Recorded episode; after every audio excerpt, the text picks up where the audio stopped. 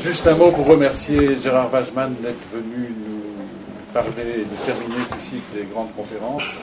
Gérard Wajman est écrivain et psychanalyste. Non pas son dernier, mais un de ses derniers livres qui a marqué s'appelle L'objet du siècle. Mais aujourd'hui, c'est à partir d'un film de Tarantino, Death Proof, qu'il va intervenir. Et je m'arrête.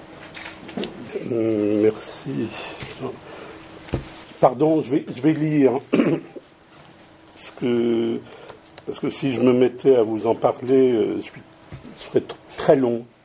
Euh, je suis intarissable sans doute sur, sur le sujet. mais lire, c'est plus chiant. Bon, on va essayer de faire que ce ne le soit pas trop. depuis l'Antiquité, les arts ont été représentés par des femmes. Quoi qu'on puisse en penser, on voit en effet assez mal un grand blond et un petit moustachu symboliser la musique ou la poésie.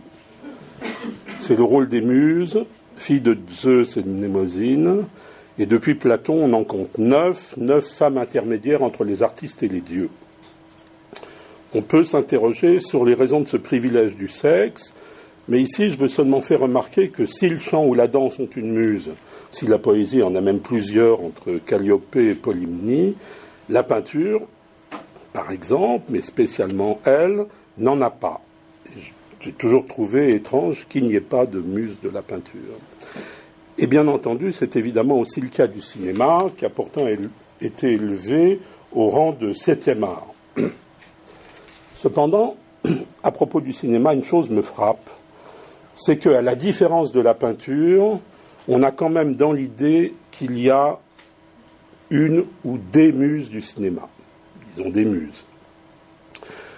Il me semble évident qu'il y a des muses du cinéma. Tout semble se passer comme si le cinéma lui-même fabriquait ses muses. On pourrait dire du cinéma qu'il est une manufacture à muses. Ceci pour dire, en d'autres termes, que le cinéma est une fabrique de femmes. En même temps que le cinéma crée ses muses créatrices, il les filme. Contrairement à ces muses inspiratrices dans la littérature et les arts, les femmes qui fécondent secrètement les artistes et les œuvres, en demeurant elles-mêmes invisibles, au cinéma, les muses sont à l'écran, c'est-à-dire qu'elles sont le plus souvent des actrices. Les femmes sont à la fois une cause et l'objet du cinéma. Quand par exemple Truffaut dit qu'il était amoureux de ses actrices, de Jeanne Moreau ou de Catherine Deneuve, cela donne à entendre que quand il faisait un film avec elles, ces femmes jouaient un double jeu, si je puis dire. Elles jouaient un rôle dans le film et elles jouaient le rôle d'inspiratrice du film. Je vais donc parler d'objets, d'objets et de fétichisme. Et si j'ai choisi d'en parler au cinéma, c'est que c'est un art profondément fétichiste. Je pourrais évidemment me fixer, comme l'a fait la Cinémathèque française il n'y a pas très longtemps, sur les cheveux, objet fétiche majeur du cinéma, sur euh, Sir Alfred Hitchcock, grand fétichiste de la chevelure.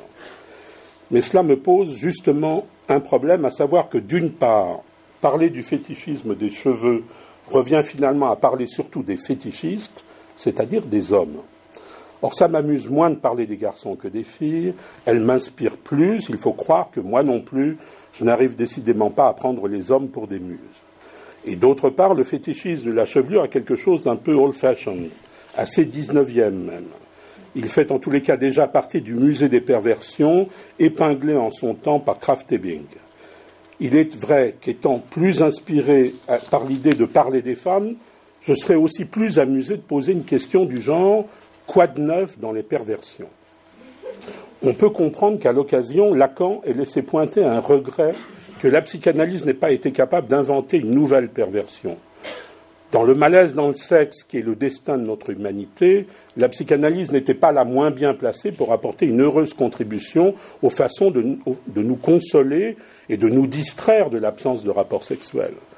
Quoi qu'il en soit, même si tout nouvel objet, le moindre gadget, est susceptible d'engendrer une nouvelle perversion, même si notre monde mondialisé par le marché est une gigantesque invitation à la débauche, je ne vois rien de neuf se profiler à l'horizon. Si ce n'est une question un peu nouvelle qui semble se dessiner aujourd'hui. est-ce que les filles fétiches de jadis ne seraient pas en train de devenir fétichistes?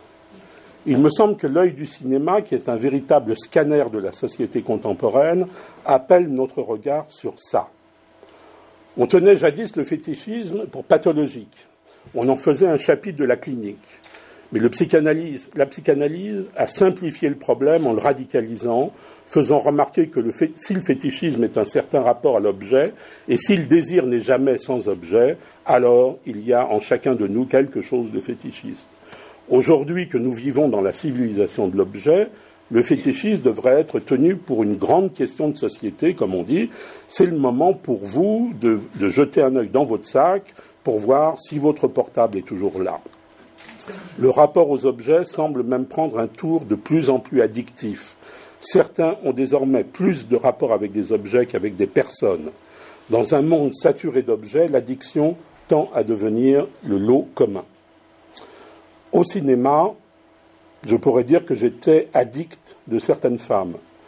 J'ai pu me repasser en boucle des scènes de Sylvia Scarlett de Q-Core, uniquement pour y revoir Catherine Hepburn, toujours avec le même trouble. Pourtant, je me dis qu'au cinéma, il y a quelque chose qui fait que les femmes ne sont jamais ce qu'on appellerait des femmes objets. Même les stars ne sont ni potiches ni fétiches. C'est pour cela que je parlais de muse, pas pour faire de la poésie, mais pour mettre en évidence qu'il y a un jeu entre être la cause et être l'objet. Il n'empêche que le cinéma a en lui quelque chose de fétichiste, je le disais. Si le fétiche a affaire avec une partie du corps, ou ce qui représente par déplacement une partie du corps, cette capacité de cadrer en gros plan une culotte, des cheveux ou un pied, de le détacher du reste du corps, d'en faire un objet encadré, manifeste une disposition perverse du cinéma. Le gros plan et le panoramique, éléments majeurs de la grammaire cinématographique, sont des instruments du fétichisme. Je voudrais d'ailleurs vous faire observer que dans son célèbre texte de 1927 sur le fétichisme, le mouvement le texte de Freud sur le fétichisme, le mouvement métonymique du regard qu'évoque Freud dans ce texte, donc, pour décrire le mécanisme du fétichisme, un regard qui monte vers le sexe féminin, mais qui s'arrête avant, avant de découvrir qu'il n'y a rien à voir, qui se fixe au bord ou à côté, sur la petite culotte, sur la chaussure ou sur le pied, décrit finalement un mouvement de caméra comme un panoramique qui s'achèverait sur un gros plan le cinéma est une machine à découper et à fétichiser. Le gros plan a ce pouvoir de rendre l'objet magique. Il l'isole et, comme le notait Merleau-Ponty, il le rend ainsi étrange, comme non identique à lui-même. Hitchcock a affiché son fétichisme spécialement, je le disais, celui de la chevelure.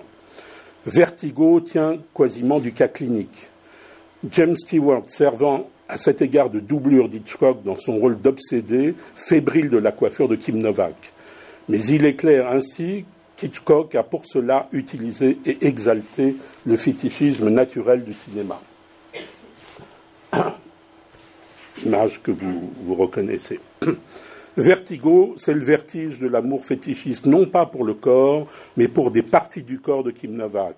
Un corps que dans la seconde moitié du film, James Stewart s'emploie en somme à reconstituer pièce à pièce, façon puzzle, vêtement par vêtement, accessoire après accessoire, attentif à la couleur du fond de teint et au mascara, pour finir par la chevelure, complément ultime et couronnement du tableau que le désir s'accroche non pas au corps comme forme totale, mais à des bouts du corps, c'est l'essence du désir fétichiste, et en vérité de tout désir.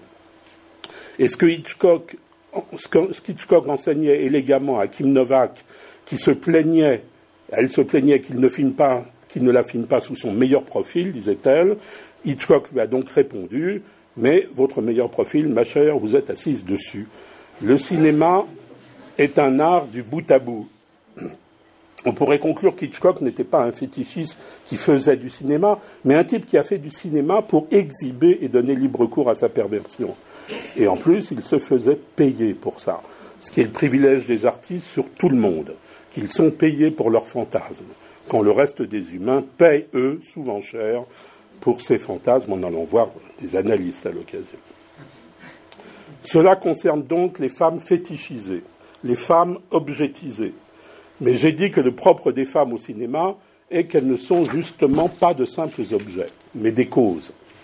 Je crois qu'il y avait évidemment une autre, l'autre photo, mais qui pourrait être commentée encore autrement que dans les termes dont je parlais, sur la forme même de, la coiffure euh, qu'il lui a donnée, une image connue. Comme cause, leur premier effet, c'est qu'elles font parler.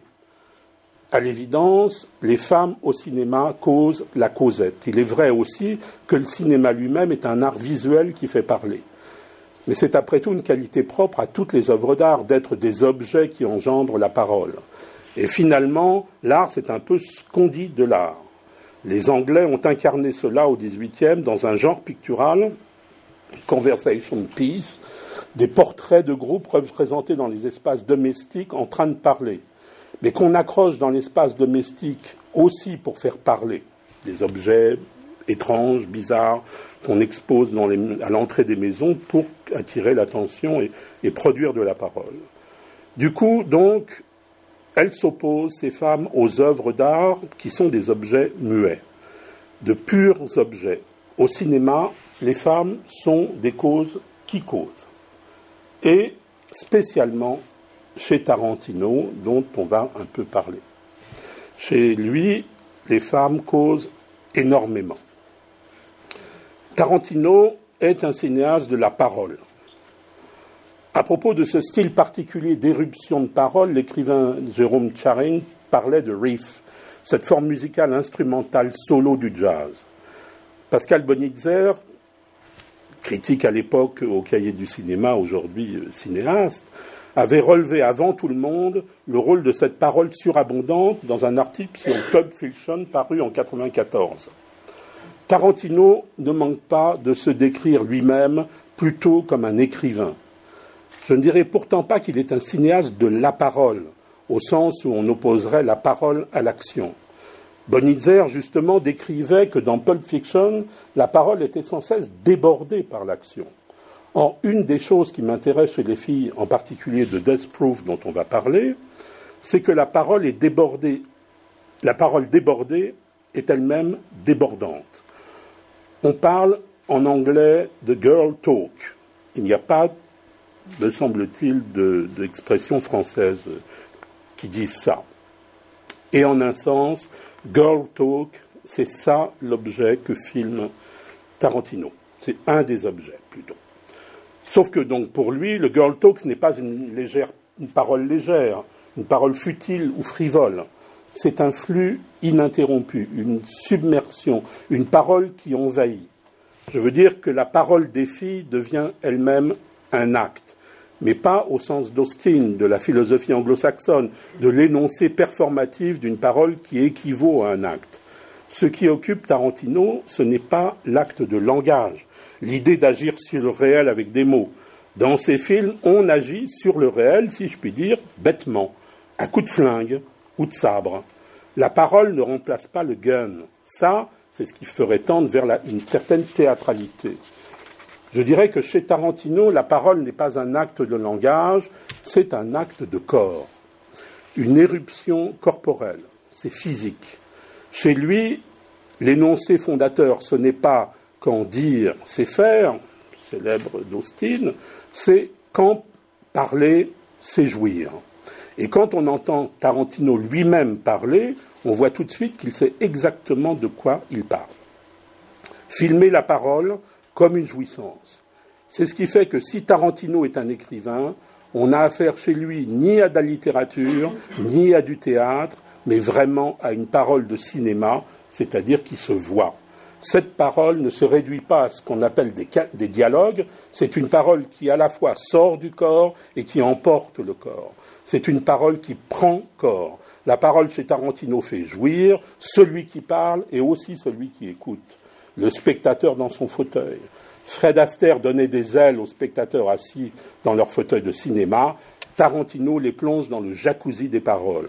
En ce sens, Tarantino, c'est à mes yeux du pur Jouvet qui disait le spectateur éprouve toujours ce qu'éprouve l'acteur. On peut mesurer la valeur que Tarantino donne à la parole dans Death Proof par le fait que le personnage de Jungle Julia, jouée par Sidney Tamilia Poitier, comme on dit, qui est la fille de Sidney Poitier, est une célèbre DJ locale sur une radio d'Austin, Texas. Tarantino montre une voix de radio à l'écran. Il étale aussi un corps de radio à l'écran, un corps dynamite, qui est de plus exposé en affiche sur les routes d'Austin que les filles traversent en voiture en parlant sans arrêt. Le flot de la parole est un flot brûlant. On a toujours chez Tarantino, dans tous ses films, de longues scènes de dialogue. Mais ce ne sont pas des tartines de texte, ce sont des tartines de confiture. Ça s'étale, ça coule, ça déborde. Et aussi menaçante et dangereuse que puisse être une parole, comme celle de l'officier nazi joué par Christophe Waltz au début d'Inglorious Bastards, elle s'étale, se répand, s'infiltre partout. C'est sans doute la première avec Tarantino, la première fois avec Tarantino qu'on a un cinéaste qui se donne pour objet une parole débordante pour qui et chez qui, donc, parler fait jouir. Dans Death Proof, la question du, coup se pose de savoir si parler de sexe ne serait pas aussi bon que le sexe. Reste que Death Proof suggère une différence majeure à cet égard entre les filles et les garçons. Le girl talk, c'est les filles qui jouissent de parler. Or, la parole de garçon n'est pas supposée les faire jouir. Il n'y a pas de guy talk. Dans Pulp Fiction, ce qui fait jouir Vincent John Travolta, c'est flinguer, pas parler. Il y a la parole et puis il y a l'action. Et la parole s'arrête pour passer à l'acte, au seul acte qui compte finalement, à savoir tuer. Pascal Bonitzer, donc, que je citais, relevait à cet égard une sorte de point critique dans Pulp Fiction dans l'épisode où Vincent, qui est donc joué par Travolta, tue un type, personnage qui s'appelle Marvin, par inadvertance, tout en lui parlant. J'ai cherché une image de ça, mais malheureusement, je ne l'ai pas trouvé. J'ai trouvé une image. Euh, c'est pas cette scène-là, mais bon. Euh, c'est, d'une certaine façon, l'invention du crime lapsus. Le lapsus qui tue. Chez Travolta, l'acte déborde la parole. Mais il y a aussi l'autre côté. Il y a le côté de Jules, de Jules joué par Samuel Jackson. C'est que Jules ouvre à la fin du film ce qui pourrait être une voie d'accès d'un homme au verbe, en décidant, après avoir échappé, vous vous en souvenez, par miracle à la mort, de déposer son arme, de se faire moine et de se consacrer aux Écritures. Jules fait le choix du verbe contre l'acte. Ce qu'il faut mesurer, c'est que pour lui, renoncer au revolver vaut comme une castration. Le choix du verbe est une véritable conversion, un renoncement à toute jouissance. Autant dire que c'est le contraire des filles de Death Proof. Les filles ne renoncent à rien, ni à la parole, ni à l'acte. Les filles ne renoncent à aucune de ces jouissances. Dans Pulp Fiction, en dehors de flinguer, la jouissance des garçons passe dans un autre acte, le foot massage un acte fétichiste, mais en parole. On en parle, mais on ne le voit jamais faire. Le foot massage, ça fait manifestement jouir Vincent quand il le fait, ça fait sûrement jouir les filles à qui il le fait, ça le fait jouir rien que d'en parler, et ça nous fait jouir, nous, les spectateurs, de l'entendre en parler. Dans tout ça, il y en a un seul que ça ne fait pas jouir. C'est Jules, Samuel Jackson. Pourtant, il pratique lui aussi le foot massage. Je cite le dialogue. Jules, c'est une blague? Tu me demandes. Non, pardon, Vincent, tu en fais souvent, toi, des massages? Jules, c'est une blague. Tu me demandes si je fais des massages à moi qui suis un vrai spécialiste? Vincent, c'est nouveau ça. Jules, qu'est-ce que tu crois? J'ai une méthode très étudiée, tu sais. Jamais de chatouille ni rien. Vincent, et tu pourrais faire ça avec les pieds d'un homme?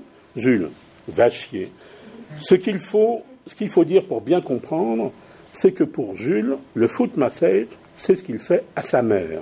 Alors évidemment, pas question pour lui de parler de chatouille, le foot massage comme d'un plaisir, d'un jeu pervers. Pour être juste, Jules indique aussi une autre voie intéressante. Parce que quand il parle de sa nouvelle vocation monacale, il dit qu'il ira errer par les chemins du monde comme David Carradine dans Kung Fu. C'est lui qui parle. David Carradine. Or, il ne peut échapper aux, spectateurs avertis que vous êtes que David Carradine, héros de la série télévisée Kung Fu, célèbre dans les années 70, est précisément l'acteur que Tarantino a été chercher pour jouer le rôle de Bill dans Kill Bill. Soit le héros qui doit être tué par une héroïne. L'invincible héros des années 70, vaincu par une fille des années 2000. En vérité, il devrait y avoir un sous-titre à Kill Bill, quelque chose comme Place aux filles. Voilà un cinéma qui annonce que les filles sont les nouvelles héroïnes. De ce point de vue, Kill Bill, j'en reparlerai peut-être après, annonce Death Proof. Ceci pour dire que Death Proof n'est pas un petit film de genre, comme on l'a présenté, mais un grand film essentiel non seulement dans l'histoire du cinéma, mais pour comprendre quelque chose à notre civilisation. Death Proof pour le dire en court-circuit, c'est la théologie de la jouissance moderne, pas moins. Aucun doute, les héroïnes de Death Proof sont de petites perverses, mais de nouvelles petites perverses. Entre autres perversions pas nouvelles, elles pratiquent le talk message. Tarantino s'intéresse au pied des filles et à la parole des filles. Dès le générique de Death Proof, il nous met ça sous le nez. Son fétichisme à lui, il est clair. Il faut dire que le fétichisme est toujours assez clair, surtout pour les fétichistes. Je veux dire que contrairement aux névrosés, qui ne savent jamais ce qu'ils désirent, les fétichistes, eux, ils le savent très exactement, très exclusivement. Sa façon donc de Tarantino de filmer les ongles peints en rouge des doigts de pied des filles ne laisse donc aucun doute pour ce qui le concerne lui. Et il ne fait pas que les montrer, il en parle. Et en plus que d'en parler, il bande aussi à la parole des filles. Je me demande du coup si on ne pourrait pas voir aussi Tarantino comme un fétichiste du girl talk. Avec ce qu'on connaît de lui, son histoire comme vendeur au Video Archive, le célèbre vidéoclub de Manhattan Beach en Californie, on pourrait y ajouter un fétichisme du cinéma, genre collectionneur de films. Mais du coup, quand je vois euh, Death Proof, euh, Boulevard de la Mort, ce qui rend Tarantino incroyablement intéressant à mes yeux, c'est qu'il s'agit d'un type qui, des pieds des filles à la parole des filles, c'est donc exactement ce qui le fait jouir, lui. Mais s'il filme les filles qui lui plaisent et comme il lui plaît, c'est avec une seule question en tête. Qu'est-ce qui fait jouir les filles? Qu'est-ce qui fait jouir les filles aujourd'hui? C'est la question qui habite entièrement Boulevard de la Mort. Et il n'y a pas que le talk massage qui les fasse jouir. Je le dis en court-circuit, je tiens Tarantino pour un grand cinéaste de cette jouissance-là, et je pourrais ajouter que s'il filme ça, c'est justement que ce problème de la jouissance, c'est que ça ne peut pas vraiment se dire, ça peut seulement se montrer. Même s'il s'agit de la jouissance de la parole, la parole, elle fait jouir, mais elle ne peut pas dire quelque chose de la jouissance. Ça explique l'abondance de la parole, spécialement chez Tarantino on parle d'autant plus que la parole ne peut atteindre ce qu'elle vise. C'est pour ça que les filles de Death Proof parlent et poussent leurs copines à raconter en détail une scène sexuelle. Il y a une discussion dans la voiture où elles interrogent la copine qui a été avec un mec. Je cite euh, la, la conversation. Qu'est-ce que vous avez fait? Pas de quoi alerter les médias. On s'est paluché 20 minutes sur le sofa, trois fois rien. Les mecs acceptent. Trois fois rien, c'est mieux que rien. Et ensuite, on lui demande de décrire. C'était chez toi ou à l'hôtel, assis ou allongé? Qui était dessus? C'est moi qui le chevauchais, dit-elle. Et puis elle raconte qu'après ça, elle l'a foutu dehors et qu'il s'est mis à chialer. Et ça fait rire les filles. Le rire est certainement une jouissance, mais ça ne, mais ça ne fait pas dire. Voilà en quoi Tarantino est un écrivain de cinéma. Il écrit pour filmer les filles qui parlent et qui rient, se dessine du coup aussi ce qu'est un garçon un garçon, c'est ce dont parlent les filles et qui les font rire. On reviendra sur ce dialogue, sur l'idée que les filles chevauchent les garçons sur le garçon cheval. On a un premier jalon que les filles jouissent de parler, mais qu'elles ne jouissent pas que de ça. Un garçon cheval, ça peut aussi servir à ça. Le fétichiste Tarantino s'intéresse aux filles fétichistes des chevaux. Le fétichisme du pied, ce n'est manifestement pas le truc des filles. Le grand film fétichiste qui est Death Proof commence par les pieds nus posés, exposés plein cadre sur la plage avant de la voiture. On voit bien que c'est pour faire plaisir aux garçons, c'est curieux, mais, certains, jamais les garçons, les fétichistes du pied, ne mettront leurs pieds sur la plage avant d'une voiture. Ce qui fait kiffer les filles, c'est autre chose. Par exemple, les voitures. Les voitures dans les, fenêtres desquelles elles exposent leurs pieds, comme par exemple là. C'est tout de même un sacré bouleversement. Parce que le fétichisme des bagnoles, normalement, c'est un truc de garçon, comme Kurt Russell. Eh bien, ce sacré bouleversement, c'est d'une certaine manière exactement ça que raconte Death. Vous le savez sans doute, le fétichisme féminin n'est pas une catégorie clinique homologuée. Comme le fétichisme repose sur un déni de la castration maternelle, ça réserve habituellement le diagnostic aux hommes, parce que, comme le dit en gros Freud, les filles sont, bien placées pour savoir qu'elles n'ont pas de phallus.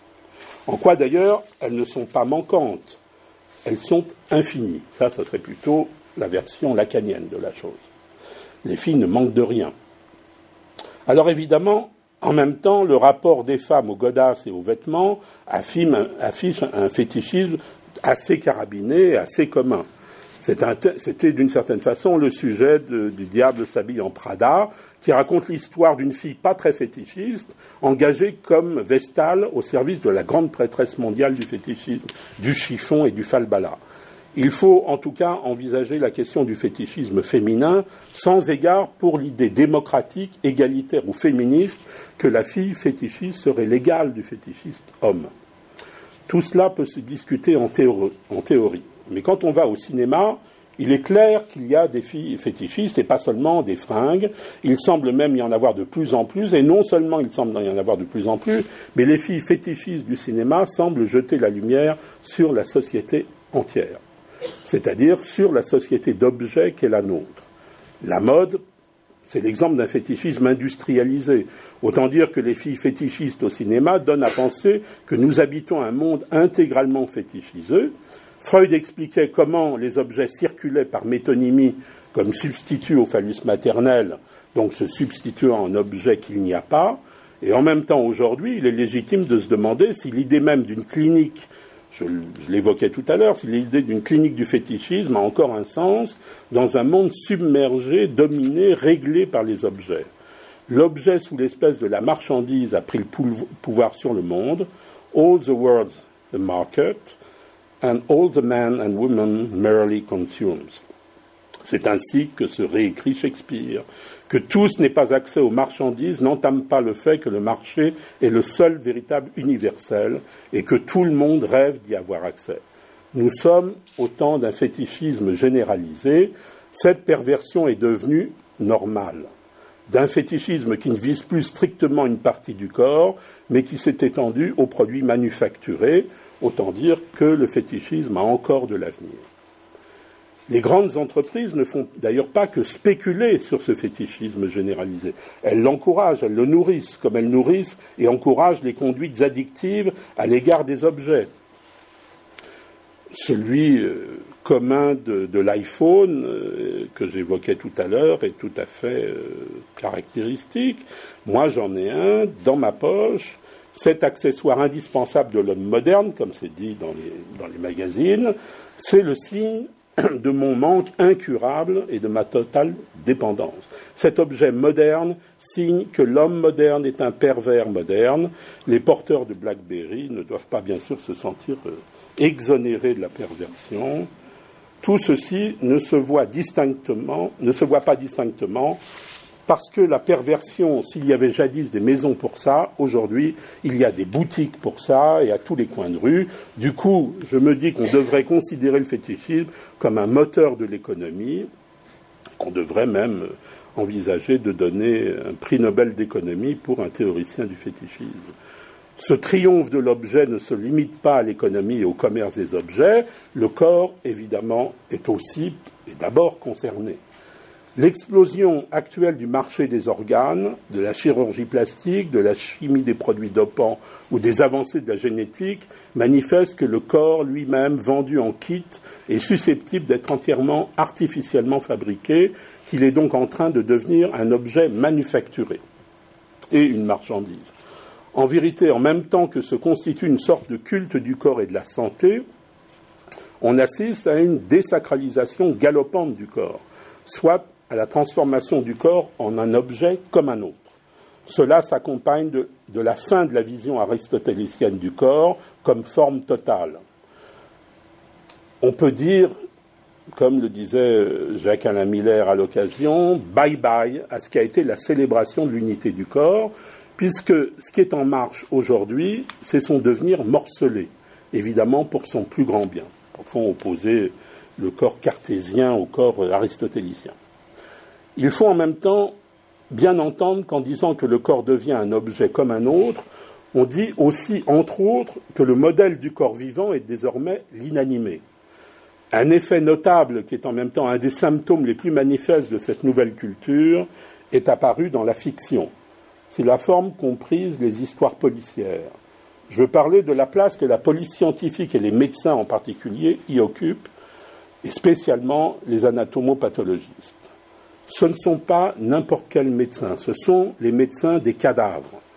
Le monument de ça, c'est CSI, Crime Scene Investigation, appelé en français les experts.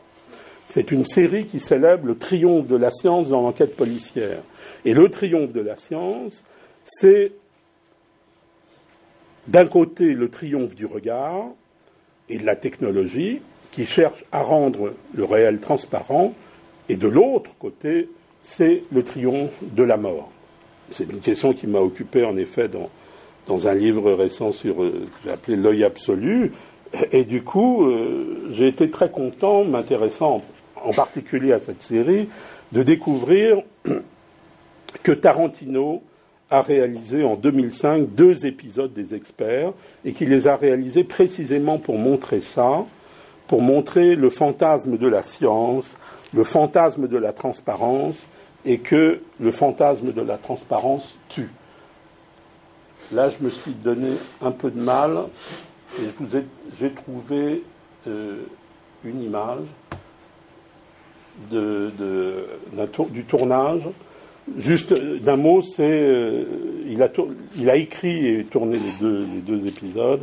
C'est l'histoire d'un flic qui fait partie de la bande des experts, qui est enfermé dans un, qui est attrapé par un très très méchant monsieur et qui est enfermé dans une boîte, euh, enfin on, le met en terre, il le met en terre dans une boîte en verre et il y a tout un système très compliqué qui fait que il a un peu d'électricité qui, qui, permet de, donner un peu d'air dans, cette boîte.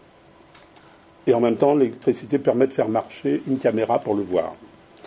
Et soit, si on, regarde, si on le regarde, alors il a moins d'air. Et s'il a d'air, on ne le voit plus. Donc il y a un jeu, enfin un jeu, si je puis dire, euh, que Tarantino a inventé pour ça, qui est absolument, qui met en évidence exactement tous les thèmes fondamentaux donc, de, de, cette série.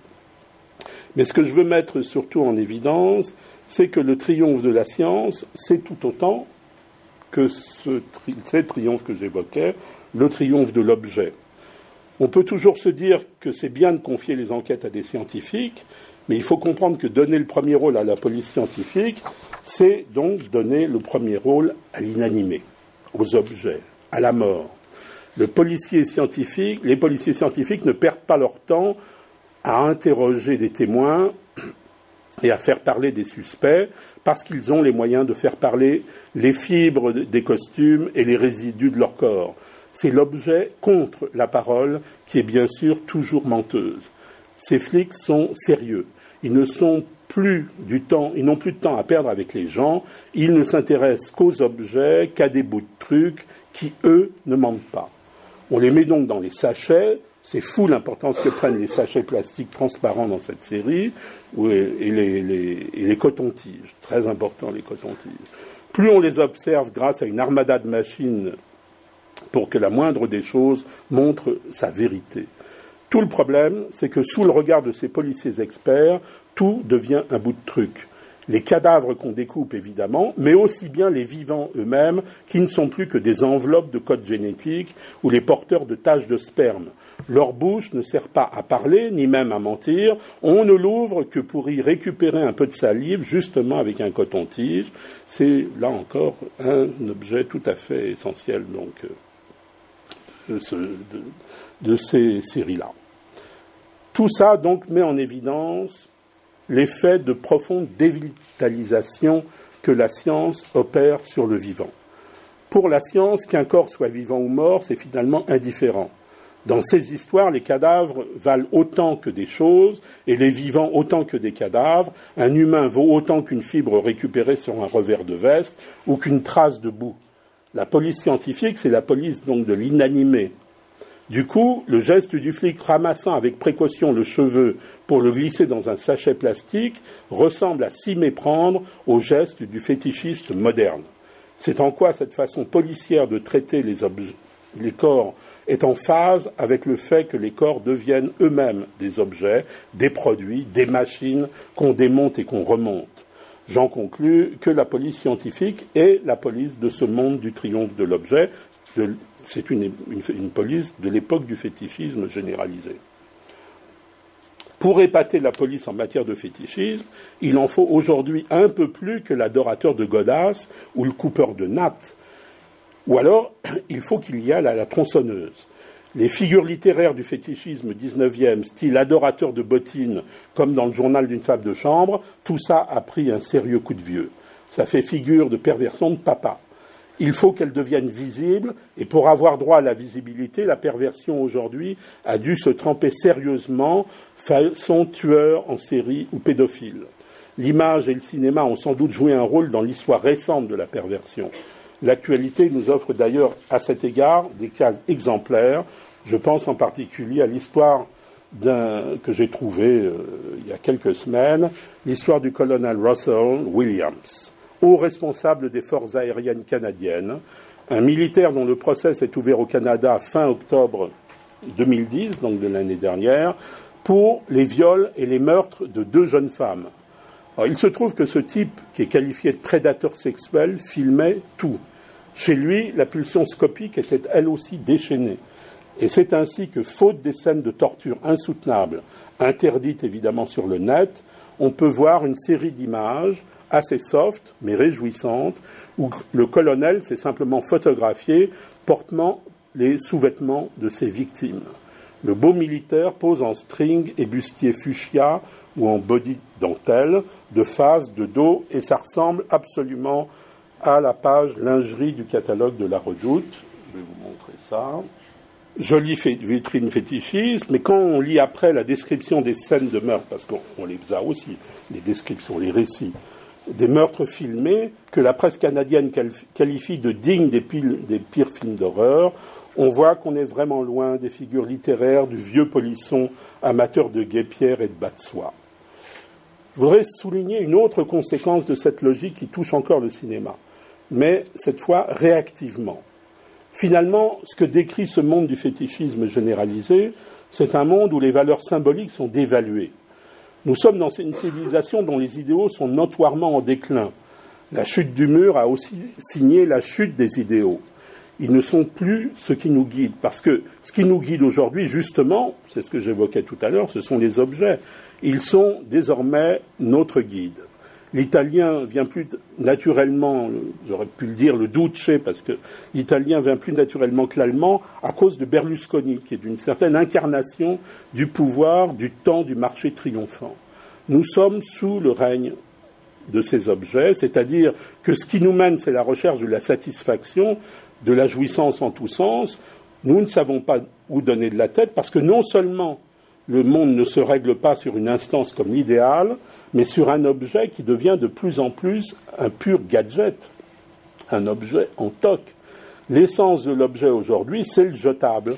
Et d'ailleurs, les gens eux-mêmes deviennent jetables. Et on sait bien que la précarité de l'objet grandit chaque jour, que la civilisation de l'objet va vers la dématérialisation il y a une vacuité grandissante de l'objet qui laisse le sujet à la fois de plus en plus déboussolé et de moins en moins content, de moins en moins satisfait, parce qu'on se retrouve tenaillé entre d'un côté un toujours plus, une exigence de jouissance, et de l'autre quelque chose d'insatiable, en ce que quoi qu'on fasse, cette jouissance ne sera jamais la bonne.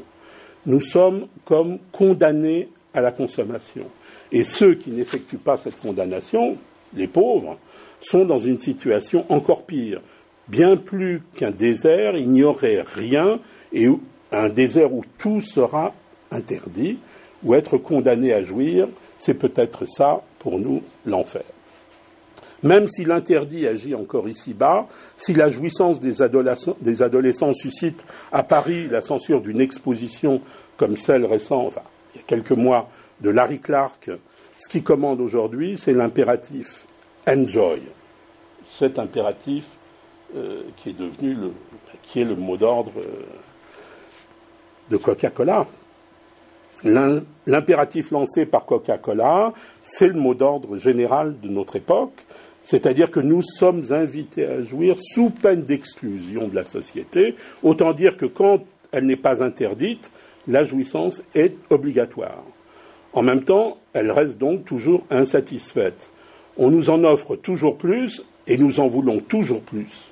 Le monde se dispose ainsi comme une gigantesque invitation à la débauche, et la substitution de l'objet à l'idéal ouvre finalement une époque de sujets dispersés, assez déboussolés. Du coup, ça éclaire sûrement en partie le succès en France d'un film comme Des hommes et des dieux. Dans un monde qui appelle une jouissance inutile dont nous ne savons pas quoi faire, l'histoire des sept moines trappistes du monastère de Tibérine en Algérie trouve retrouvés euh, assassinés donc en 96, sauf comme une sorte de refuge pour toutes les âmes. Le refuge du pur idéal, de l'ascétisme, de la charité, du reflux, de la résistance et au pire de la souffrance et du martyr. Ce refuge-là faut sans doute mieux que le fondamentalisme meurtrier qui a inspiré de décapiter ces moines. Voici donc des dieux pour les hommes désorientés d'aujourd'hui, du Père pour les sans repères. Le genre ce genre d'appel va se multiplier, d'autant que ça risque de finir entre les mains d'un tour opérateur qui fera fortune en organisant des voyages au monastère en Algérie. Le film donne en tout cas aux fétichistes modernes l'occasion d'abandonner un moment son lieu de débauche, le supermarché, pour faire retraite durant deux heures dans une salle de cinéma. Comme je crois que ni la religion ni aucune morale du renoncement ne sont des issues pour les sujets déboussolés de ce monde de l'abondance, j'en reviens aux femmes du cinéma et au fétichisme féminin. Ça ne m'empêchera pas de noter, on verra après, un lien chez Tarantino entre jouissance et sainteté. En tout cas, j'ai dit que si on veut comprendre quelque chose à ce monde, il faut aller au cinéma. En quoi je vois le cinéma non pas comme un refuge ni une distraction du monde, mais au contraire comme une façon essentielle de le regarder. Le cinéma comme l'art, comme art, est un instrument d'optique, un instrument sophistiqué. C'est la lunette de Galilée nécessaire pour observer le monde. Aujourd'hui, c'est en tous les cas comme ça que, j'en use avec Tarantino.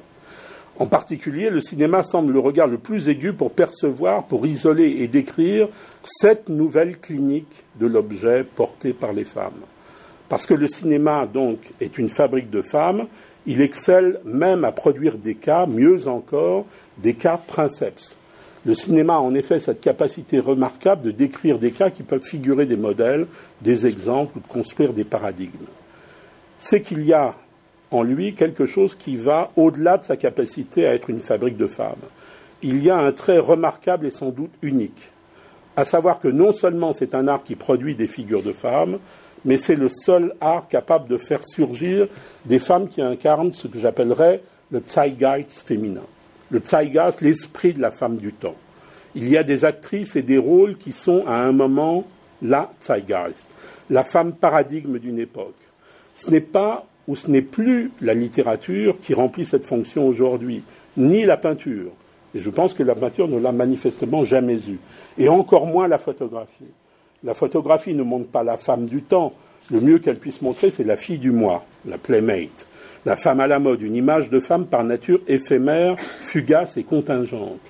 Le cinéma, lui, a le pouvoir de produire ce qu'on pourrait appeler, en détournant le, le titre du film de Minelli, des femmes modèles cette puissance singulière du cinéma s'accomplit en général dans une actrice Au début du cinéma, il y a eu Liliane Guiche, Miss Liliane chez Griffiths. Liliane Guiche est d'une certaine façon la première muse du cinéma, celle pour qui quasiment le cinéma est inventé, grâce à laquelle, en tout cas, il crée sa grammaire propre, comme le close-up. Le gros plan ne pouvait bien sûr pas être inventé pour autre chose que pour scruter le visage d'une femme. Sans vouloir du tout dresser une liste rigoureuse, je dirais que dans les années 30, Louise Brooks, la loulou de Pabst, donc en, 29, ou Marlène Dietrich, l'ange bleu de, Sternberg, jouent ce rôle de zeitgeist féminin. Après la guerre, ce seraient des artistes comme Sophia Loren, Liliane Guiche, Louise Brooks, Marlène Dietrich. Plus tard, on aura, euh, on aura évidemment, enfin, bon, je vais le montrer en désordre. Éventuellement Marilyn Monroe, mais je ne suis pas sûr qu'elle ait, réellement joué ce rôle. Plus certainement euh, Sophia Loren, il y a des chances. Peut-être Ingrid Bergman, ça paraît, enfin, plutôt incertain. La seule chose qui me paraît tout à fait sûre, en effet, c'est évidemment euh, Brigitte Bardot. Euh, Brigitte Bardot dans, euh, dans Et Dieu créa la femme, qui incarne la femme du temps, c'est-à-dire des temps à venir, dans les Swinging Sixties, la, la, reconstruction, donc, après la guerre, s'achève avec le plan Marshall. Arrive le règne du transistor et du, plastique. La production de, de masse se met en marche. Un siècle flambant neuf, éclairé au néon, vient de s'ouvrir. Et Brigitte Bardot, c'est la femme de ce nouveau monde-là, de ce monde d'abondance. C'est la contemporaine de la série des 32 boîtes de Campbell Soup de Warhol. Elle est la femme des temps nouveaux qui annonce l'âge des objets et de la jouissance. Cette femme naît en 56 dans le film de Vadim. Et comme le relevait Serge Danet, donc le critique des cahiers du cinéma, cette nouvelle femme est même en avance sur le nouveau cinéma. Elle est en avance sur la nouvelle vague. Même si elle tourne en 61-62 avec Louis Malle ou Jacques Rosier, le nouveau cinéma et la nouvelle femme vont se réaccorder en 63 chez Jean-Luc Godard dans le mépris. Camille, c'est le rôle, c'est le personnage. Camille, c'est la nouvelle femme. Non seulement un nouveau corps, une sublime image, celle de Bardot, mais Godard montre une femme inédite, une femme qui méprise un homme. Quand cet homme est un type comme Paul, qui est joué par Michel Piccoli, c'est-à-dire un scénariste de cinéma qui réécrit Homer pour Fritz Lang, le mépris d'une femme, ça dit que les temps vont être durs pour les hommes. Le formidable roman de Moravia, c'est frappant à mes yeux en tous les cas, le, roman de Moravia que j'ai relu, qui est absolument formidable, c'est vrai, il ne suffisait néanmoins pas pour créer cette figure. La littérature ne suffisait pas. Il fallait une incarnation visible, il fallait un corps, il fallait Bardot, et il fallait Godard, il fallait le cinéma pour que l'esprit féminin du temps descende sur Terre. La femme du temps, la Bardot Girl, c'est Vadim donc il l'a créée en créant une fille libre d'une beauté insolente, mais c'est beaucoup Godard dans le mépris, et Dieu créa la femme, mais finalement, Dieu, ici, c'est le cinéma. On devrait peut-être en tirer que l'art des grands réalisateurs ne consiste pas seulement dans la mise en scène, c'est aussi un art de créer la Zeitgeist, d'inventer l'esprit féminin du temps. L'inventer au sens où on parle d'invention concernant l'archéologie. Vadim a inventé Bardot comme Schliemann, donc euh, trois. Si on fait la liste des grands metteurs en scène, je suis sûr qu'on trouvera à chaque fois qu'ils ont éventuellement fait apparaître de nouvelles actrices, mais surtout qu'ils ont inventé une nouvelle figure de femme. Je dis figure ou esprit, mais en un sens, l'esprit du temps, c'est finalement un corps. Je ne parle pas d'esthétique, d'allure, d'un genre, d'une nouvelle image de femme, mais d'un nouveau style de femme, quelque chose qui a à faire avec le corps plus profondément, comme une nouvelle façon de vivre, un nouveau regard sur le monde, un nouveau style de rapport aux hommes. On dit que la première scène du mépris avec la, ritournelle enfantine de Bardot, couché nu, qui demande à Piccoli et mes pieds, et mes genoux, et mes fesses, a été rajoutée, donc, après coup, à la demande du producteur, qui trouvait que tant qu'à avoir Bardot, il fallait la montrer. Cette scène est très nécessaire. Parce qu'après avoir nommé toutes les parties de son corps qui font toutes bande d'épaule, son mari, Bardot, conclut Donc tu m'aimes totalement, dit-elle. Et Piccoli répond Oui, totalement, tendrement, tragiquement. Le problème, c'est que Camille ne veut pas être aimée toute. Ce total-là lui semble tragique parce qu'elle voit que le total amour de son mari s'accommode de la livrer complaisamment et plutôt lâchement à un autre. Elle échappe à cet amour total-là pour finir le corps en morceaux dans un accident de voiture.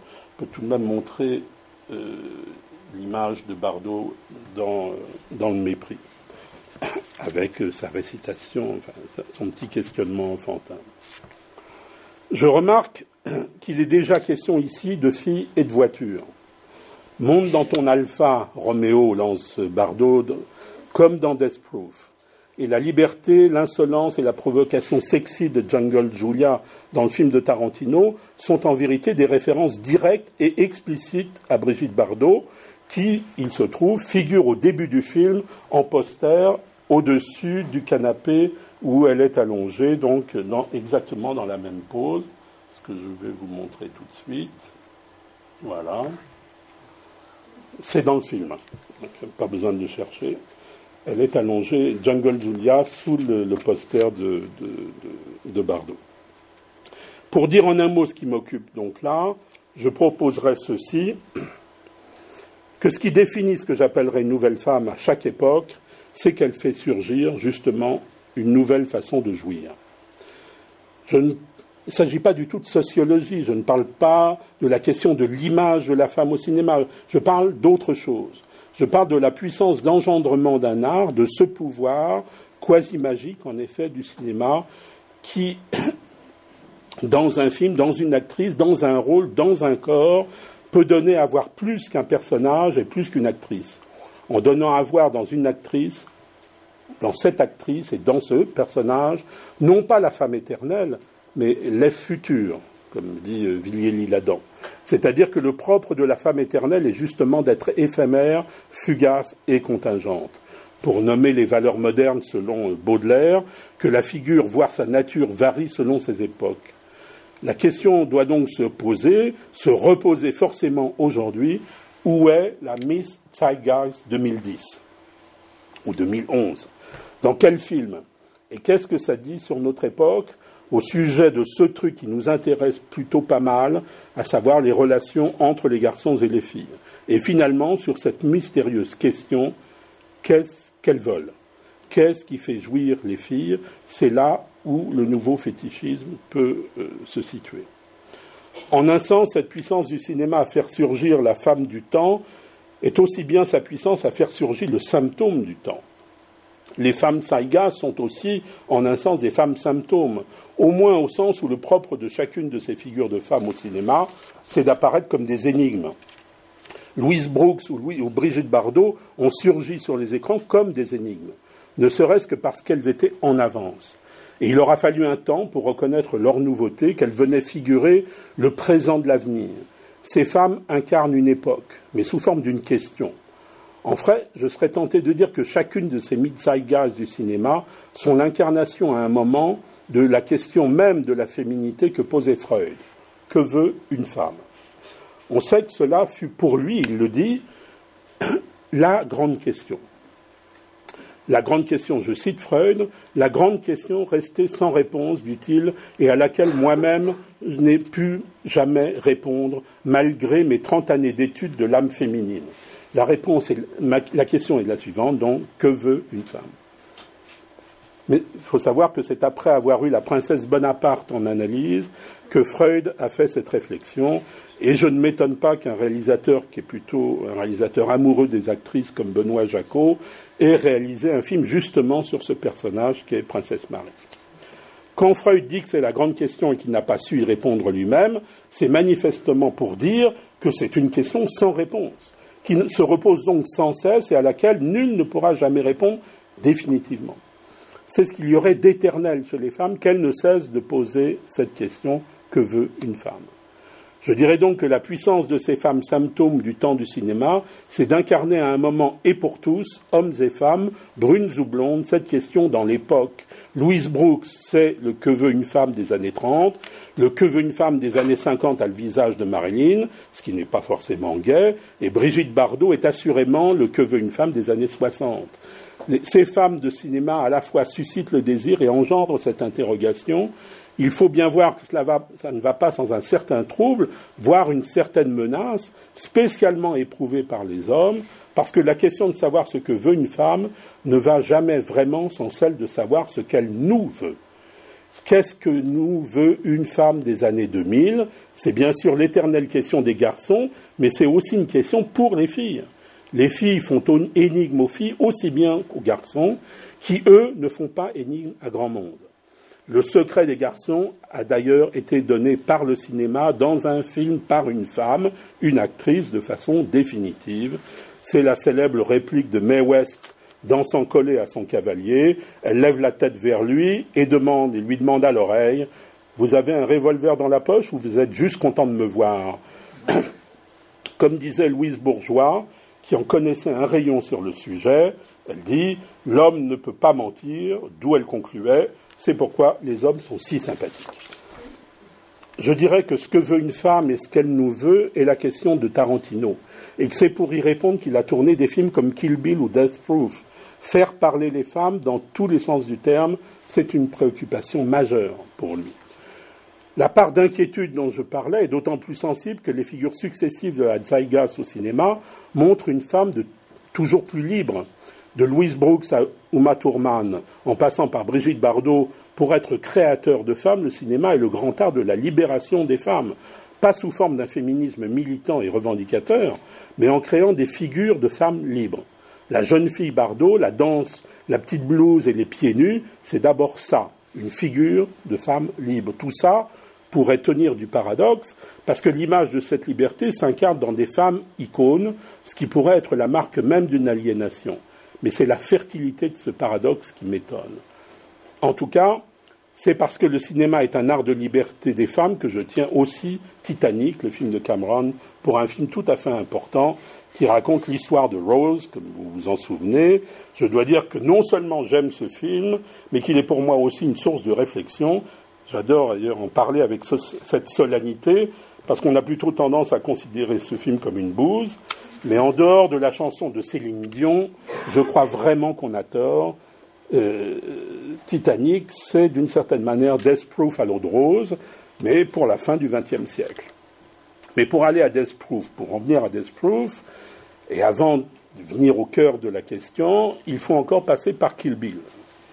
C'est que, à mes yeux, Kill Bill est le film qui nous a annoncé qu'en fait tous les hommes s'appellent Bill. En 97, c'est Jack dans le film de, Cameron. Euh, en 2004, donc le film de Tarantino, c'est Bill. Kill Bill, ce serait l'histoire de l'Ève future du XXIe siècle, une Ève armée du phallus. De toute façon, je l'ai dit, dès qu'on a affaire à des objets fétiches, ces objets fétiches montrent et cachent en même temps le phallus. De toute façon, il est dans la nature du phallus d'être, on le sait, caché. Il a le goût des voiles, de mettre les voiles sous le fétiche. C'est ce qui joue, par exemple, dans le transvestisme. On cache le phallus sous les vêtements, c'est-à-dire que ce sont les vêtements qui rendent le phallus présent. D'où se tire la loi visuelle du phallus fétiche. Il est d'autant plus visible qu'il est caché. C'est la loi aussi du striptease. D'où se déduit cette, cette, règle costumière. Plus on s'habille, plus on le fait exister. On pourrait aussi appeler cela la loi du drag queen. C'est-à-dire que la féminisation du corps est une fétichisation du phallus. Et inversement, toute fétichisation du phallus emporte une féminisation. Ce qui a d'ailleurs cette conséquence ironique qui n'échappe pas aux femmes que plus un mec se déguise en mec, plus il se féminise. Le phallus brandi, caché sous le fétiche, piqué aux hommes et dévoilé, c'est aussi ce que raconte Kill Bill. Aussi parce que ça raconte aussi une histoire d'amour. Cet objet est évidemment aujourd'hui japonais l'épée de samouraï, le sabre, le katana ou le shinken. C'est elle, c'est Uma donc qui va faire forger son sabre par euh, Atari Honso, le meilleur au Japon. Il accepte et on comprend qu'il est la première femme pour qui il va le faire. C'est un homme qui lui fournit son arme et on retrouve cette idée que les hommes sont désormais les fournisseurs d'instruments aux femmes. Cette fille habillée de cuir, qui roule en moto et qui manie le sabre, c'est la figure d'une nouvelle femme. En même temps, Kill Bill, je l'ai dit, c'est une histoire d'amour, d'un amour qui passe de la parole à l'épée. Ici, la parole à l'épée et l'épée sont les deux actes, les deux actes d'amour. Ça commence par les words et ça finit par les swords. La, blonde bride, Uma Thurman, c'est vraiment la fille qui déchire. En plus, elle se bat aussi contre des filles. On notera d'ailleurs simplement que la fille, la figure du héros chez Tarantino est désormais une femme. Les hommes sont des seconds couteaux, si je puis dire, ou comme David Carradine, des figures du passé. Béatrix, qui est un de ses noms de, de Maturman dans le film, c'est du coup aussi la figure inverse d'Indiana Jones, le héros de Spielberg, qui est comme le héros type du XXe siècle, l'intellectuel aventurier. En fait, Uma Thurman alias la mariée, alias, alias Black Mamba, alias Mummy, alias Beatrix Kiddo, renvoie Indiana Jones au musée des héros. Et Uma Thurman renvoie, en un sens, du coup, Harrison Ford lui-même au musée. Comme elle enterre aussi David Carradine. Ce que je dis de Beatrix Kiddo, on peut le montrer. Dans Indiana Jones et le temple de, and the Temple of Doom, euh, le temple maudit, crois qu'on disait, il y a une scène mythique de Indy, donc Harrison Ford, face au terrible guerrier oriental. Vous vous souvenez de cette scène, euh, cette scène-là. Euh, le petit blanc américain qui sort son petit pistolet contre le terrible cimetière de l'immense guerrier. Et au fond, cette scène, c'est une scène heideggerienne, la scène du triomphe du XXe siècle, de la technologie sur la mythologie. Il y a un truc comme ça dans, dans le Donjon de Mozart, où Ottavio, l'amant dépité de Donna Anna, sa fiancée outragée, sort son petit pistolet de bourgeois du XIXe devant la grande épée aristocratique de Don Juan. L'ironie de Spielberg, c'est que le petit pistolet bat le beau, le beau et grand cimetière.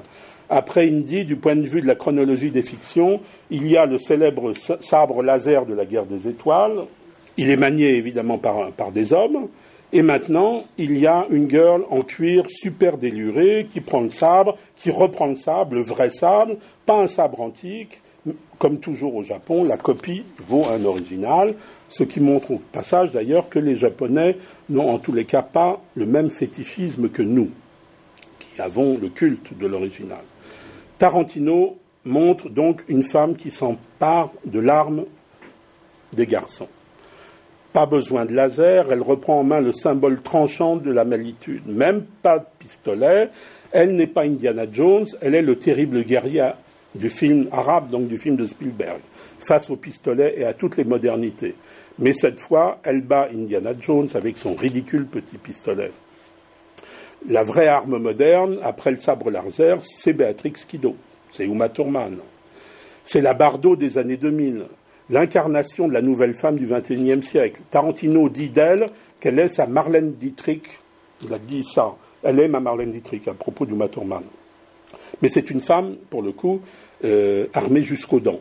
C'est évidemment un trait que Tarantino partage avec Robert Rodriguez dans Planète Terror, le film qui faisait Tick Greenhouse avec Death Proof, ou Rose McGowan, qui alias Cherry Darling, une actrice qui joue aussi dans Death Proof, se fait greffer une mitrailleuse à la place de, de jambes. J'espère que vous avez vu ça, mais sinon je vous montre l'image euh, de l'actrice. Uma Thurman, c'est la femme morte et ressuscitée, et la femme capable de ressusciter toute seule, puisqu'elle sort de son cercueil. Sans Dieu, sans homme, sans personne, une femme increvable.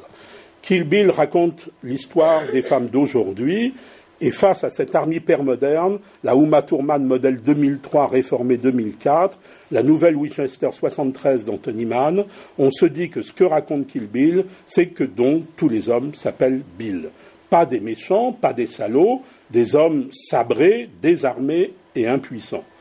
Comme le dit Dove dans, euh, dans Proof, le loser juif qui n'arrive pas à lever une nana, c'est comme ça qu'il est défini, les filles nous castrent dès qu'elles peuvent.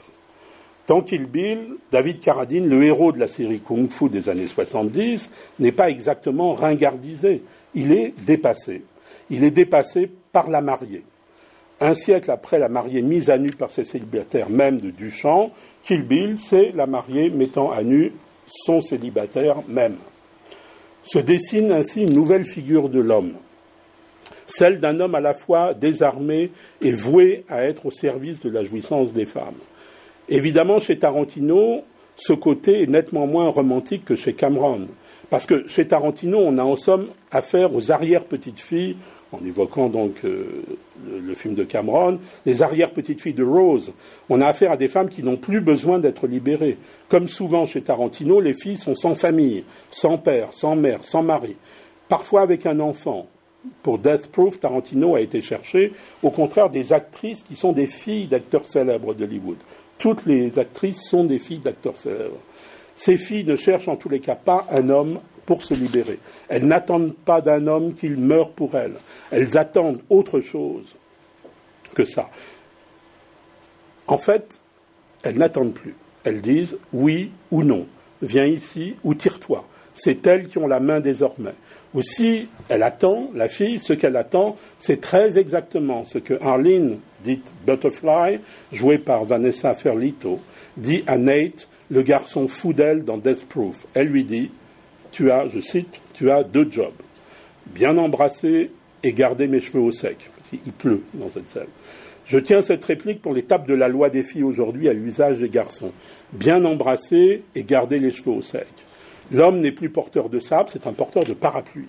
En gros, si on suit Tarantino, et je pense qu'il faut le suivre, euh, parce que c'est le penseur de, la question. Euh, le nouvel homme, on devrait nommer ça un sex boy, c'est-à-dire un garçon qui n'est finalement qu'un sextoy vivant.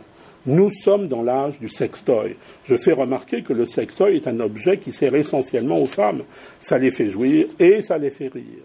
Eh bien, l'âge du sextoy, c'est ça que dessine Death Proof. Les garçons, c'est là pour faire jouir et pour faire rire les filles. C'est pourquoi Chantement Mike, joué par Kurt Russell, n'est pas de ce siècle. Comme homme, c'est un modèle périmé. Ce n'est pas un homme qui fait jouir et qui fait rire, c'est un homme qui fait peur. D'ailleurs, il demande à Butterfly Je te fais peur? Elle fait signe que oui. C'est ma balafre?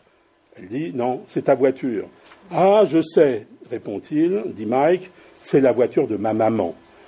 Outre que l'objet fétiche du, fils est directement relié à la mère, il faut souligner que ce dialogue joue une triple d'une triple équivoque en anglais entre scare, faire peur, scar, la balafre, ou la cicatrice, et car, la voiture.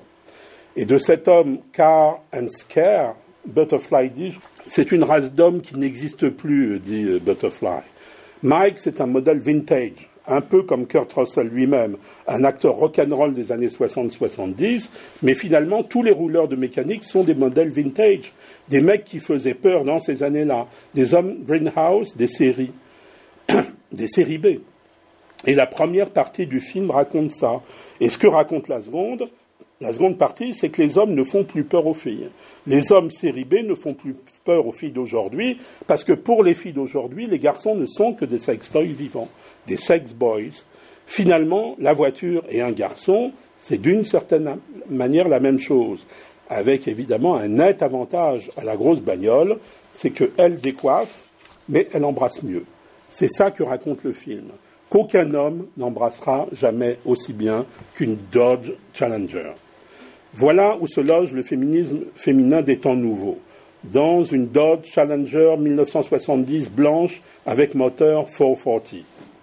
C'est cette voiture-là et pas une autre dont il est question. Et les filles feront, comme vous vous en souvenez, beaucoup de routes pour la trouver et déploieront beaucoup d'efforts pour la voir. De toute façon, quand un psychanalyste entend parler sur le divan d'un objet avec une telle précision, il, sait tout de suite qu'il s'agit d'un objet de désir absolu, exclusif, un fétiche. Ce n'est pas une bagnole, ici c'est la Dodge Challenger 70, etc. Godard disait que pour faire un bon film, il fallait une fille et un revolver. Tarantino dit qu'il faut une fille et une voiture. Ajoutons que la puissance fétiche de la voiture touche Tarantino lui-même, pas forcément par un goût des bagnoles, mais parce que cette voiture-là est un objet majeur cinématographique. Depuis son apparition dans Point limite zéro en 71. C'est aussi la voiture de Mannix. Il y a évidemment une longue histoire donc du fétichisme des voitures au cinéma entre la célèbre Mustang de Steve McQueen dans Bullet et la Ford Grand Torino 72 de Clint Eastwood euh, il n'y a, a pas si longtemps. Dans le film de Tarantino, ce fétichisme de la bagnole est bien sûr vrai d'abord pour Mike, qui roule en Dodge Charger modèle 1970 RT Magnum 440. Et il y a un personnage qui est là pour donner l'interprétation analytique de tout ça après la mort des filles dans la première partie. C'est la scène formidable du, shérif texan à l'hôpital, le même, c'est le même shérif d'ailleurs que dans Kill Bill, qui médite ainsi dans le couloir, qui parle à son, à son fils. Je dirais, je ne peux pas vous le faire avec l'accent texan, je dirais que c'est sexuel, dit-il, impact à grande vitesse, quatre âmes qui s'envolent en même temps, peut-être qu'il faut ça à se dégénérer pour balancer la purée. Si vous voulez une théorie du fétichisme, demandez le shérif euh, du Texas. Le nœud de l'affaire, c'est que les Steve McQueen d'aujourd'hui, ce sont justement ces filles-là. Si on cherche la Zeitgeist des années 2010, c'est chez Tarantino qu'il faut aller la chercher. Alors une Zeitgeist qui prendrait une forme assez collective maintenant une bande de filles, un peu comme les garçons, mais c'est une bande qui ne fait pas groupe, pas comme les garçons. Difficile de, définir ce que c'est qu'une bande de filles aujourd'hui. En revanche, dans le film, définition est donnée de ce qu'est aujourd'hui les garçons. Je l'ai, je crois, mentionné tout à l'heure. C'est un petit groupe de mecs qui se font rembarrer par les filles, dit un garçon. C'est Butterfly. C'est Shana Banana. C'est, celle qui conduit et qui est à la maison du père. C'est Pam qui se fait amener par euh, Kurt Russell. C'est Marcy, la fille qui fait le numéro de l'homme dragon butterfly. C'est Jungle Julia et c'est Zoe Bell, la stunt woman, comme il y a une stunt Mike, qui, euh, si la question de Tarantino c'est de savoir ce qui fait jouer les filles, il faut le savoir, ça le concerne directement, parce que si ce qui fait jouer les filles, c'est de s'allonger sur le capot brûlant d'une voiture lancée à 150 à l'heure sur une petite route de campagne, il se trouve que Zoé Bell, l'actrice qui fait donc la stunt woman dans le film et qui s'envoie en l'air allongée sur le capot de la voiture, c'était, c'est, je ne crois pas que ça le soit encore, j'en sais rien. En tous les cas, c'était à l'époque sa copine euh, in real, real life, comme on dit en, en anglais. Death Proof et le grand film sur ces nouvelles jouissances des filles. C'est-à-dire qu'il montre non seulement la montée en puissance du fétichisme féminin, mais mieux encore, comment les filles renvoient au placé les hommes et leurs petits fétiches. En fait, ça signifie que Tarantino nous fait découvrir les filles des années 2010, la nouvelle femme et le au temps des objets. C'était des femmes fétichisées jusqu'alors dans le cinéma, et en dehors de la vente de tous les objets des stars compte tenu de mon intérêt cumulé pour le cinéma et l'imagerie médicale, j'ai tout de même été renversé d'apprendre qu'il y a quelques mois à Las Vegas, on a tout de même vendu aux enchères pour 45 000 dollars une radiographie des poumons de Marilyn Monroe euh, que je peux vous montrer d'ailleurs. Voilà. Voilà la photo. J'imagine Bardot nu dans le mépris demandant à Piccoli Et mes poumons, tu les aimes? C'est un signe des temps. Mais Tarantino raconte autre chose. Comment les femmes fétiches s'emparent elles-mêmes des fétiches. La blonde Uma Thurman aux cheveux longs se met une perruque courte et noire, un peu à la Louise Brooks, mais en fait en référence à Anna Karina dans Bande à part, pour jouer Mia Wallace, la femme fatale, face à Travolta dans Pulp Fiction. J'ai parlé du pied, que cet objet était plus un fétiche pour homme, mais il est intéressant de noter que dans Kill Bill, lorsque Uma Thurman, la mariée, se réveille du coma et s'échappe de l'hôpital encore paralysée, elle va longuement se battre pour retrouver la sensation de ses pieds. Et on voit longuement les orteils envahissant à l'écran comme des totems. Je tire de ce plan deux choses. La première, c'est que Tarantino n'est pas un simple fétichiste des pieds, mais en nous mettant sans cesse des pieds des femmes sous le, nez, il transforme en somme ces petits fantasmes en œuvre, un film qu'on va nous payer pour, pour voir. C'est notable parce que le plus commun, c'est donc qu'en effet que nos fantasmes nous coûtent assez cher. La seconde chose, donc, à tirer de ça, c'est que cette scène d'Uma Thurman travaillant à récupérer l'usage des pieds, c'est comme une façon de récupérer les fétiches, de les retirer aux hommes, puisque c'est Bill qui l'a flingué, justement. Dans Death Proof, l'apparition des pieds emporte encore une chose supplémentaire. On ne souligne pas assez que dans la scène du début du film que je citais, les pieds nus s'exposent donc sur la plage d'une voiture qui est justement l'objet fétiche masculin par excellence et qui va avoir donc toute son importance dans euh, la suite de, l'histoire. Donc ce sont des filles fétiches qui sont euh, fétichistes. Et cette vision du monde en hypermarché de sextoy m'amène à proposer pour finir un moment d'élévation d'âme. J'avais été intrigué il y a quelque temps par une œuvre de Louise Bourgeois que je citais tout à l'heure, qui se nomme Self, que je peux vous montrer. Voilà. C'est un sous-titre Arc of Hysteria. C'est une œuvre qui, à mes yeux, rend compte de la rencontre des corps avec le monde moderne. Et dans ce corps extasié, je voyais, j'ai vu, j'ai interprété euh, le corps de Sainte Thérèse, une, Thérèse du Bernin, au temps de la science et de la technique.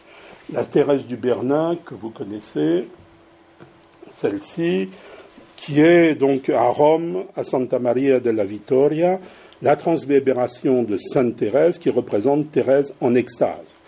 Une image, donc une extase que Lacan a élevée en image paradigme de la jouissance féminine, qui donc fait la couverture de son séminaire qui s'appelle, comme par hasard, Encore, justement.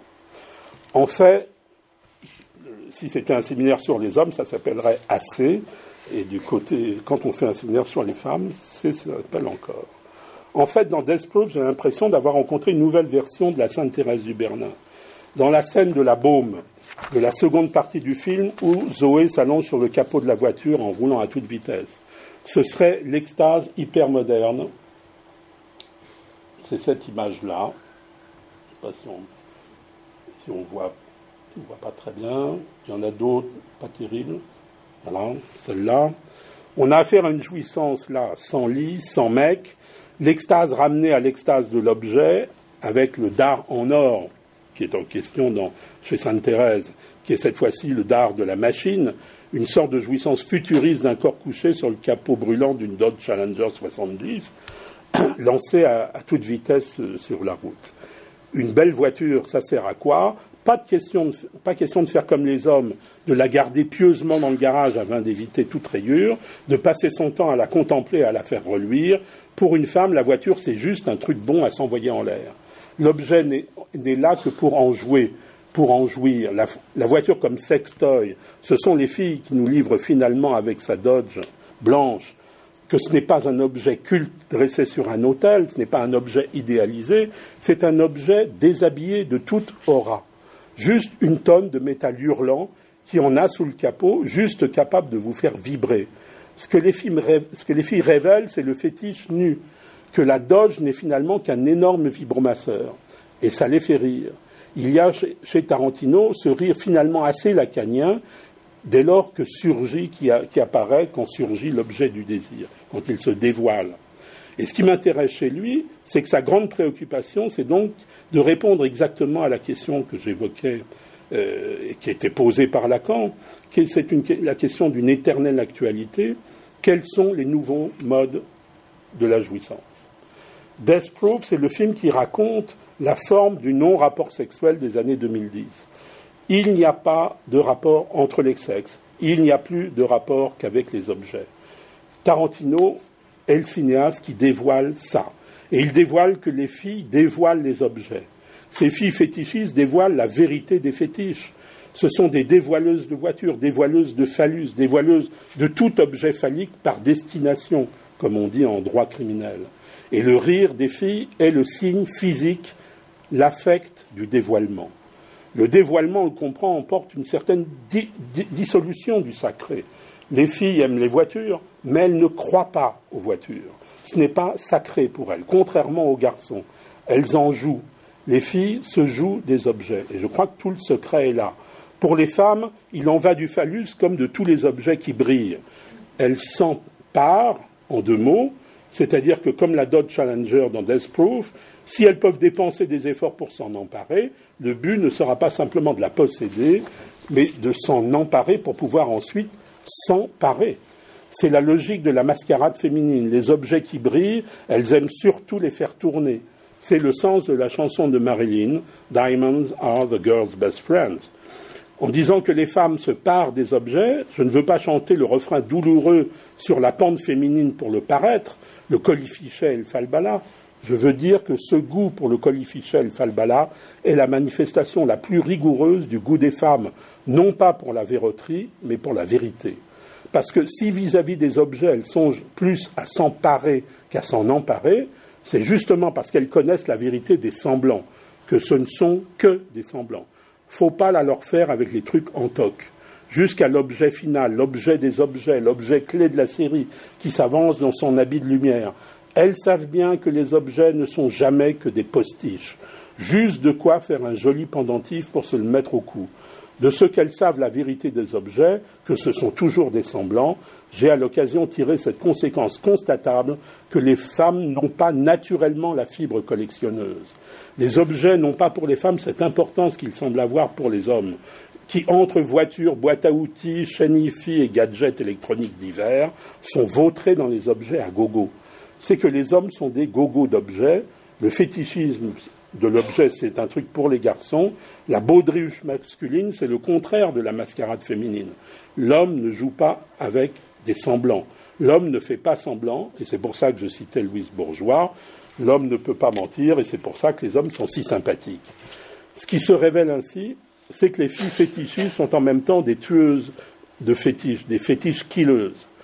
On a dit que ce film divisé en deux parties était un film mal foutu, le film de Tarantino que le passage de Austin, Texas à Lebanon, Tennessee était artificiel. On a répondu à ça que la seconde partie raconte en fait la vengeance de la première, mais il y a à mon sens un peu autre chose que ça, un peu plus que ça. D'une part, les deux parties du film s'ordonnent entre deux voitures. D'un côté, la bagnole de maman avec le fils au volant, d'un autre côté, la voiture avec une fille au volant et une sur le capot. Un cascadeur et des cascadeuses. Le garçon se sert de la voiture pour tuer et les filles pour rigoler. Mais on ne peut négliger qu'elle sert aussi à attraper le sale type. Et finalement, les filles le massacrent. La mort de Mike, c'est à nouveau la mort de tous les Bills. On pourrait dire que les filles qui reprennent une jouissance de mec le reprennent aussi celle du meurtre. Dans un premier temps, je vous invite à mettre des lunettes heideggeriennes en 3D pour regarder cette fin. Vous la verrez alors comme la marque d'une sortie de la servitude. Vous verrez que chez Tarantino, que Tarantino, lui, est hegelien. Si on pense le rapport des femmes et des hommes dans la dialectique du maître et de l'esclave comme un rapport de domination, la liberté se gagne non par le meurtre, dans le fait de tuer le tueur de filles, mais simplement en ceci, ce que montre toute la seconde partie du film de Tarantino, ce n'est pas une vengeance. Ce sont des filles en tongs qui sont capables de surmonter la peur et d'affronter la mort.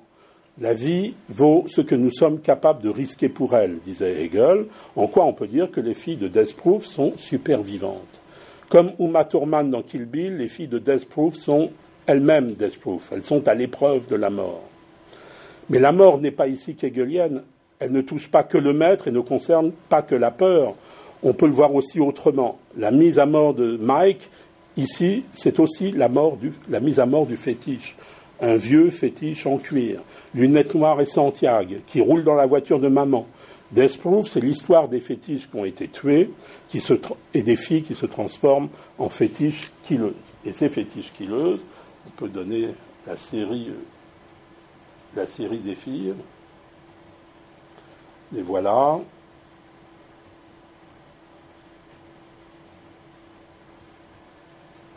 Les voilà. Et voilà encore. Et voilà en voiture. Et voilà au moment où elles achètent. Euh,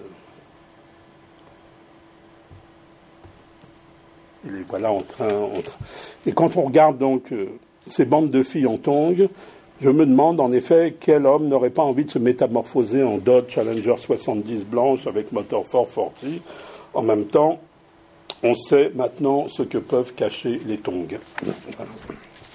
Merci.